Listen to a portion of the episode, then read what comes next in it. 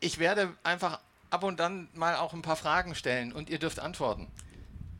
Erste Frage, wer bekommt gerne etwas geschenkt?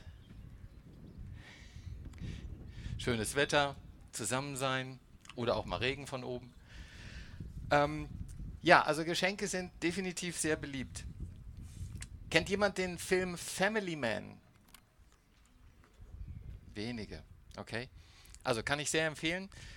Darin geht es auf alle Fälle um ein Ehepaar auch, was sich zum Hochzeitstag immer Geschenke gibt. Und eigentlich das, was man schenkt, ist nicht so wichtig wie das an Gedanken, was dahinter stattgefunden hat.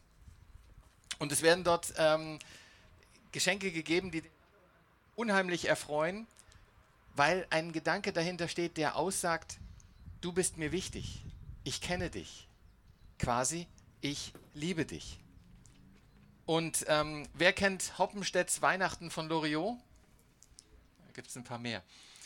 Und ähm, weiß nicht, ob euch mal aufgefallen ist, ähm, der Mann ähm, in der Familie, der kriegt ja auch Weihnachtsgeschenke und macht immer auf, sagt, eine Krawatte. Dann macht das nächste Geschenk auf, eine Krawatte. Ja, und so geht das dann durch. Das ist sozusagen etwas anderes, wo ein Geschenk gemacht wird, damit man ein Geschenk hat aber man merkt schon irgendwie so, die richtige Freude, die kommt da gar nicht drauf an. Nicht an. Genau. Wir wollen heute über das Thema sprechen, ja, ich hab dich lieb. Und ähm, da hatte ich in Klammern dahinter gesetzt, aber nur wenn. Und das ist so ein bisschen die Sache mit, mit Geschenken. Ähm, wenn zum Beispiel du gehst zu deinem Papa und sagst, Papa, kann ich ein Eis haben? Ja? Sagt er immer ja? Nö, okay? genau. Also wenn er ja sagt, ist erstmal toll, ja? Dann ist Papa super. Wenn er jetzt nein sagt, hm, was macht das denn mit dir? Ja? Sag nur. Traurig. Noch was? Jung? Okay. also, bei uns Erwachsenen treten ja auch solche Effekte auf. Also bei den Kindern wird das sehr stark nach außen gezeigt, bei uns Erwachsenen vielleicht anderweitig. Zum Beispiel, wenn wir Gott um etwas bitten. Wenn wir beten zu ihm und sagen, Herr, kannst du hier zum Beispiel bei jemandem für Gesundheit sorgen? Oder kannst du irgendwie regeln, dass ich die Prüfung bestehe oder dass ein Bewerbungsgespräch gut läuft? Und dann passiert das plötzlich nicht. Dann ist plötzlich ein Effekt, dass das nicht so eintritt, wie man es sich gewünscht hat. Was macht das mit euch? Was geht innerlich dann ab?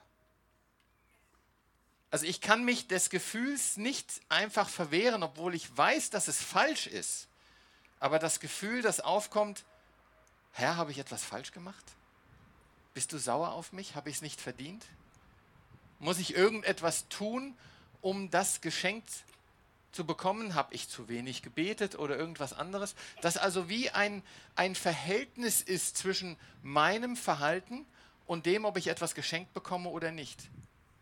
Und ich kann mich noch sehr gut entsinnen an ähm, nach dem Motto, du kriegst heute keinen Nachtisch, weil du hast das Abendessen nicht aufgegessen. Da war ich auch so ungefähr so. Das ist aber hängen geblieben.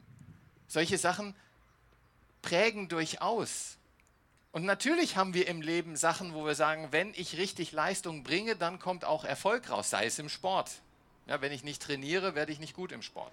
Sei es beim Musikspielen, braucht auch Übung. Das heißt, ich muss etwas investieren, dann kommt etwas Gutes raus. Und das übertragen wir durchaus auf das Thema Geschenke. Es kann auch umgekehrt gehen. Ich bekomme etwas geschenkt und sage, das ist so groß, das kann ich ja gar nicht annehmen. Womit habe ich das verdient? Und ich kriege innerlich das Gefühl, ich muss jetzt etwas zurückschenken. Das kann auch Manipulation sein. Man nennt es dann unter Umständen Korruption. Ich gebe dir das, wenn du dann das und das machst. Und das hatten wir jetzt gerade in letzter Zeit in der ähm, Politik durchaus an verschiedenen Stellen gemacht, aber das kann auch im Kleinen sein. Wenn du jetzt dein Zimmer aufräumst, dann gibt es danach ein Eis. Ja? Oder wenn du deine Hausaufgaben gut gemacht hast und gute Noten schreibst, dann kriegst du mehr Zeit im Internet. Dann darfst du länger am Tablet spielen und so weiter. Das, ja, das ist ja jetzt nicht schlecht und das kommt nicht von ungefähr, aber das sind Sachen, wo wir plötzlich Relationen haben zwischen unserem Verhalten und dem, was ich darf. Und das übertragen wir dann auf Gott, dass wir sagen, Gott ist genauso. Nur wenn ich mich richtig verhalte, wenn ich genügend Bibel lese am Morgen, wenn ich genügend bete, dann wird Gott mir auch gnädig sein und mir Geschenke geben. Aber das Interessante ist, dass Gott so nicht ist, sondern Gott ist da ganz anders. Und ich möchte einfach mal zurückgehen, ganz an dem Anfang, Adam und Eva. Was kennzeichnet Adam und Eva, wo sie sind? Eine Idee? Ja? Paradies. Was ist, was ist das Kennzeichen von diesem Paradies? es gibt keine Probleme, ja? Stimmt nicht ganz. Adam wird in den Garten gesetzt zu sagen, bebaue und bewahre. Er kriegt schon einen Auftrag. ja, genau. Er braucht keine Kleidung. Das heißt, es ist eigentlich alles, was er braucht, ist da. Alles, was er benötigt, bekommt er geschenkt. Er bekommt geschenkt, dass er irgendwo ist, wo die Pflanzen wachsen, wo er Essen hat.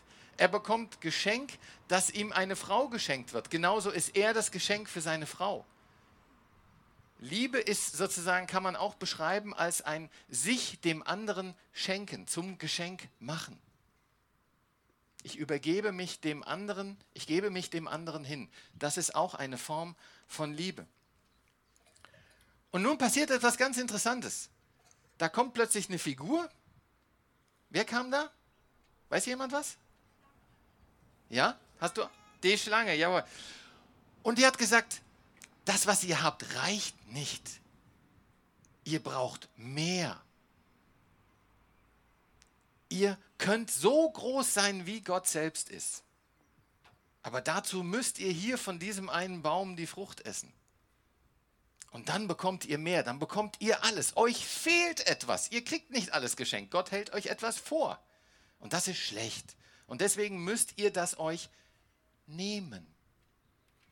Plötzlich verändert sich das Ganze, dass wir nicht mehr eine Sache von Geschenk haben, sondern dass etwas aufkommt, ich will, ich will, ich will haben.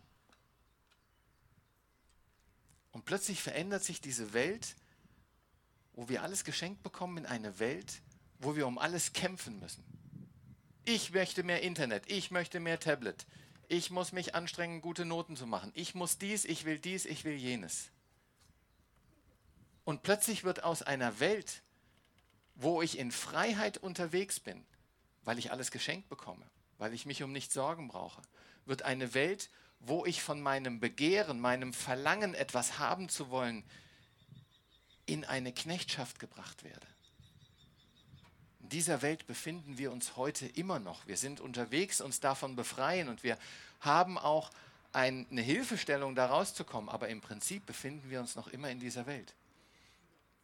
Und das würde ich einfach gerne mal mit einem kleinen Schauspielstückchen nochmal verdeutlichen. Und ähm, ich lade gerne alle Kinder ein, dafür kurz nach vorne zu kommen, um da besser sehen zu können. Und ich brauche noch einen Mitspieler. Wenn ich vorstellen darf, das Wort Gottes. Oh.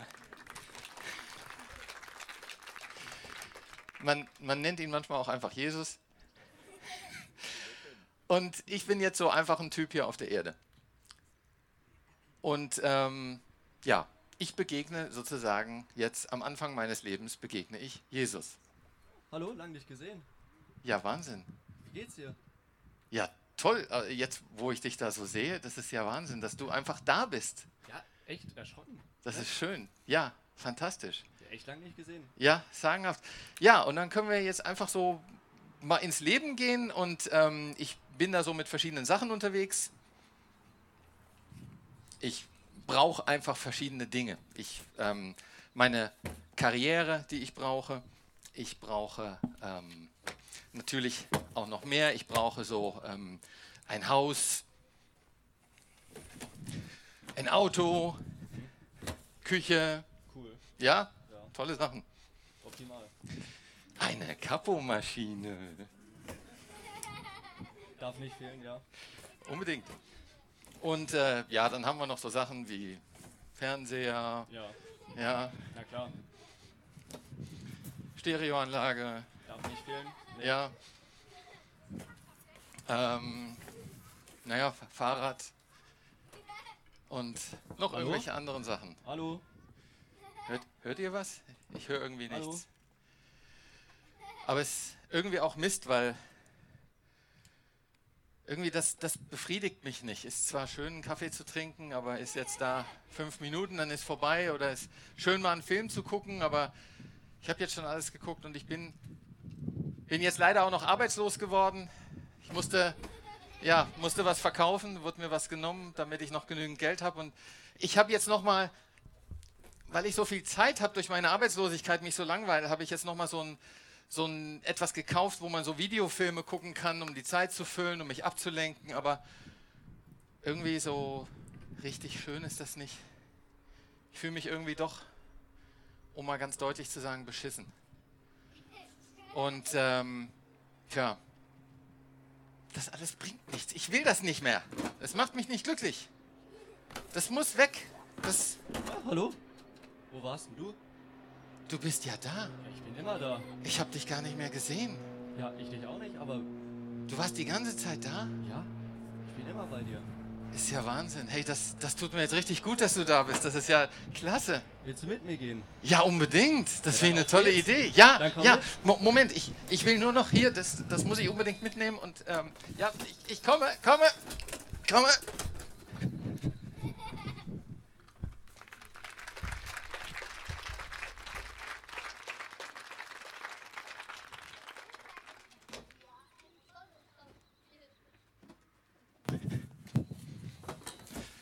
Vielen Dank, Ben. Ja, was ist passiert? Ich sag mal, Ablenkung durch das Leben, Ablenkung durch Dinge, die mir plötzlich wichtiger werden als das, was eigentlich uns trägt, das, was eigentlich, wie Thomas vorhin gesagt hat, nicht nur 50, 60, 70, 80, 90 Jahre ist, sondern uns in eine Ewigkeit trägt. Wesentlich länger. Ich darf ja hier oben stehen. Ähm, ja, und ähm, ich habe drei Geschichten aus der Bibel mitgebracht, die genau zeigen, dass wir uns nicht diese Sorgen machen müssen, dass Gott sauer auf uns ist und mit uns nicht mehr spricht. Wenn wir uns nicht mehr ihm verschließen, dann ist er sofort da. Und diese drei Geschichten habt ihr in eurem Liedblatt drin. Da ist in der Mitte, mittlere Spalte, da sind drei Bibelabschnitte. Und über die möchte ich kurz sprechen, weil das waren Vorgehensweisen, wie geht Jesus mit Menschen um und wie geht er mit uns um. Auch in dem Blick, wie sollten wir mit anderen umgehen. Und ganz einfach, wie ist denn das bei euren Eltern? Wenn ihr euch irgendwie daneben benehmt, wenn alles schief läuft, könnt ihr zu euren Eltern kommen? Ja? Kein Problem? Okay.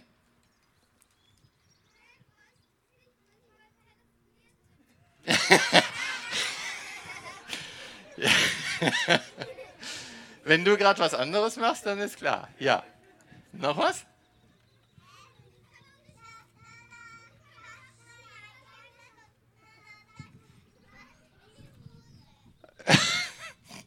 Okay. Ja. Dann.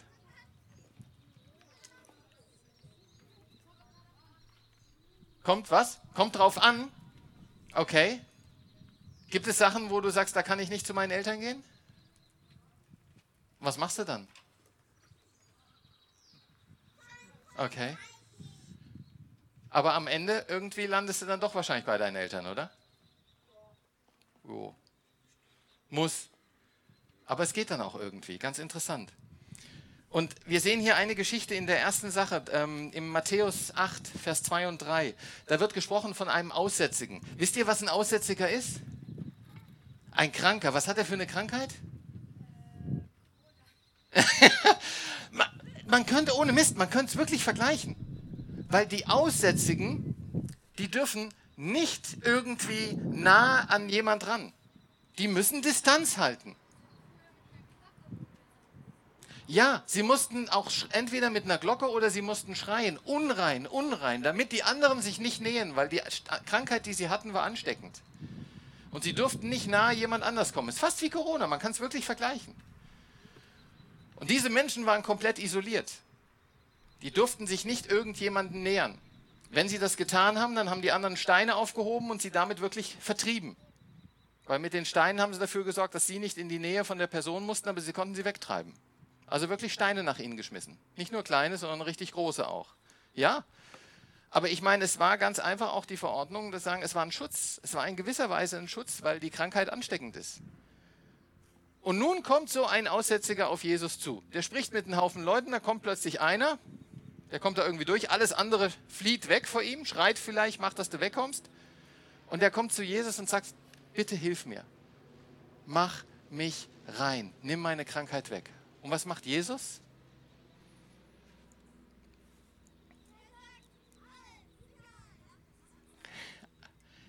Ja, ich will. Ich will dich reinmachen. Das sagt er, richtig. Und er berührt ihn. Eine Berührung. Was derjenige, der an Aussatz leidet, wahrscheinlich seit Ewigkeiten nicht mehr hatte, weil niemand ihn berührt hat. So wie wir vielleicht bei Corona auch jetzt danach verlangen, dass mal wieder jemand umarmt und nicht nur Hallo oder so, sondern wirklich mal wieder Hallo. Und Jesus stößt da durch und die Krankheit ist weg. Es war ihm völlig egal. Jetzt mal einfach mal die Frage zum Nachdenken. Wie wäre das, wenn jemand hier in unserer Gemeinde oder bei dir im Privatleben auftaucht, wo du sagst, ah, also den habe ich nicht so gerne in meiner Nähe und vielleicht ist da was Ansteckendes dabei, was mache ich damit? Wie verhältst du dich? Wie gehst du damit um?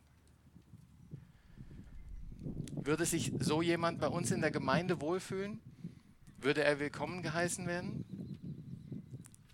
Ich lasse es einfach mal offen. Die zweite Geschichte. Ein Hauptmann. Hauptmann ist jemand, der im Militär was zu sagen hatte. Also es wird auch als Centurio beschrieben. Centurio ist jemand von Cent, 100, also der 100 Menschen unter sich hatte und diese befehligt hatte der war im Prinzip Besatzungsmacht. Das wäre so, wie wenn der hier reinkommt und sagt, ich sag jetzt, wo es lang geht, ihr tut das, was ich euch sage und ansonsten Mund zu. Ja? Macht nicht besonders viel Spaß. Freiheit ist weg, man muss Steuern zahlen. Richtig übel. So, und der kommt auf Jesus zu und sagt, du, ich habe ein Problem. Ich habe da einen, der ist krank und könntest du dem helfen? Und er sagt noch dazu, sprich nur ein Wort. Du musst nicht immer vorbeikommen, du musst nur ein Wort sprechen. Wäre das nicht toll? Wenn wir nur ein Wort sagen müssen und es ist da. Wenn ich so jetzt denke an Eis, ups, hab hier ein Eis. Ja? Und ein Eis genießen. Und ich könnte genauso sagen, für alle ein Eis. Jeder hat ein Eis in der Sorte, die er mag. Wäre doch eine tolle Sache. Und es wäre brandgefährlich, wenn wir die Macht hätten, dass alles, was wir sagen, alles, woran wir denken, plötzlich Wirklichkeit würde. Was würde denn da passieren? Ich stelle mir nur mal vor, ich bin mit dem Auto unterwegs und vor mir regt, äh, reg ich mich über den auf, wie der fährt. Weg. Ja?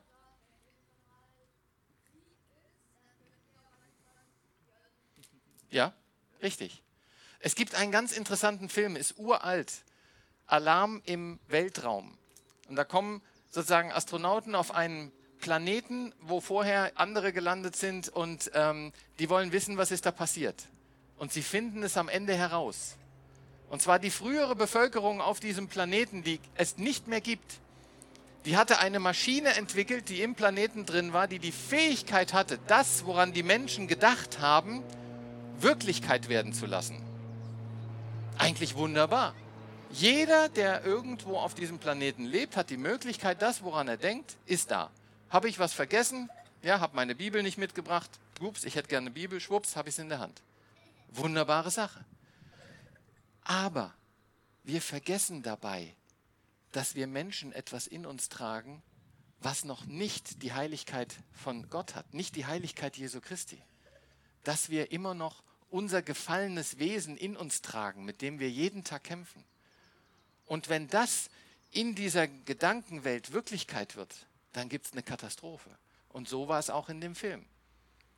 Es kam raus, dass in dem Moment, wo diese Welt, wo die Menschen, die alte dort lebten, wo die diese Maschine eingeschaltet haben, einen Tag später waren alle Menschen tot. Weil ihr Inneres unkontrollierbar rauskam und sie sich damit alle gegenseitig sozusagen weggewünscht haben. Und das ist ein hochinteressanter Gedanke. Und das ist auch ein Schutz, wo Gott sagt, dass es ist nicht gut, wenn einfach alles erfüllt wird, was wir uns wünschen. Das dient zu unserem eigenen Schutz. Du lässt auch dein Kind nicht einfach über die Straße laufen, wenn ein Auto kommt. Vielleicht sieht es das nicht, dann hältst du es fest. Oder dass man nicht die ganze Zeit im Internet ist, ist auch ein Schutz. Es müssen andere Dinge laufen. Deswegen ist die Entscheidung, ob ich ein Geschenk bekomme von Gott oder nicht, muss bei Gott bleiben, weil er eine höhere Sicht hat als wir. Er sieht mehr. Genauso wie bei euch eure Eltern einfach durch ihre Lebenserfahrung mehr sehen als ihr. Und nicht zu allem Ja sagen, dass alles okay ist, was ihr macht, sondern irgendwo sagen, du, da vielleicht was anderes. Da vielleicht mal ein bisschen drauf warten. Die letzte Geschichte, der Zöllner Matthäus. Wisst ihr, was ein Zöllner ist?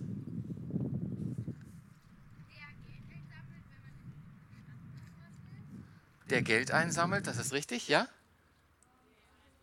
Dahinter? Von den Leuten, die ins Land wollen. Nee, er nimmt sogar auch Geld ein von den Leuten. Oh, ja?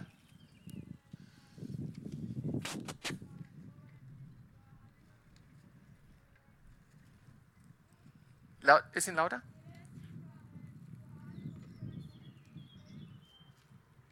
Er lässt sich von allen bezahlen.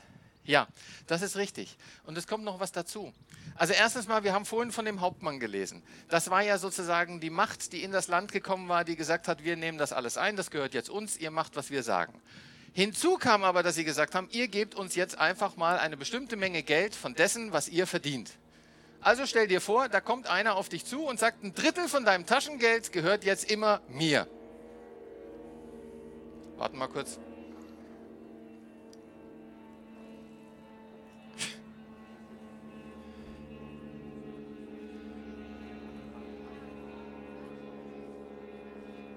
So. Also, nochmal. Stell dir vor, es kommt einer in dein Leben, der sagt, ein Drittel von deinem Taschengeld gibst du jetzt immer mir. Und du sagst, ich kann mir jetzt plötzlich irgendetwas nicht kaufen und siehst, dass er da irgendwie die tollen Sachen sich selbst kauft. Er nimmt dir dein Geld weg mit der Behauptung, er muss es jemand anders geben. Ist auch richtig. Aber interessanterweise, er nimmt dir mehr weg als das, was er weitergibt. Und das steckt er in seine eigene Tasche. Fändest du den jetzt nett? Nein. Nee. Ja, genau. Warum sollte man den nett finden? Und das war auch damals so. Also die Zöllner wurden von den anderen in der Bevölkerung gesehen als jemand, der ähm, ja so ungefähr genauso nett ist wie ein Mörder. So richtig unterste Kategorie. Mit dem wollte man nichts zu tun haben. Die waren nicht beliebt, die waren isoliert. Die waren reich, aber ansonsten hatten sie keine Kontakte. Bloß nicht zu dem hingehen, weil der nimmt jeden aus, der betrügt jeden. Und Jesus kommt zu dem einfach hin und sagt, folge mir nach, wie vorhin diese Geschichte mit den Kartons. Er kommt nicht an und sagt, machst das falsch, du machst das falsch, du machst das falsch. Das musst du erstmal ins Reine bringen und dann kannst du kommen. Nein, er stößt da mitten durch. Es ist mir völlig egal, wo du stehst. Komm mit mir mit. Und alles andere wird sich zeigen. Jesus durchstößt diese Mauer der Isolation, diese Mauer von Verbrechen bei jedem Menschen mit Liebe, indem er erstmal sagt, dich nehme ich an und ich nehme dich mit. Und dann schauen wir mal, was passiert. Können wir das auch? Können wir das akzeptieren, da, wo ich stehe, wo ich bin, wie ich mich benehme, dass Jesus da dennoch durchstößt und nicht sagt, hey, das musst du jetzt erstmal richtig machen und dann kannst du wieder zu mir kommen, sondern das sagt, nein, du kannst so zu mir kommen.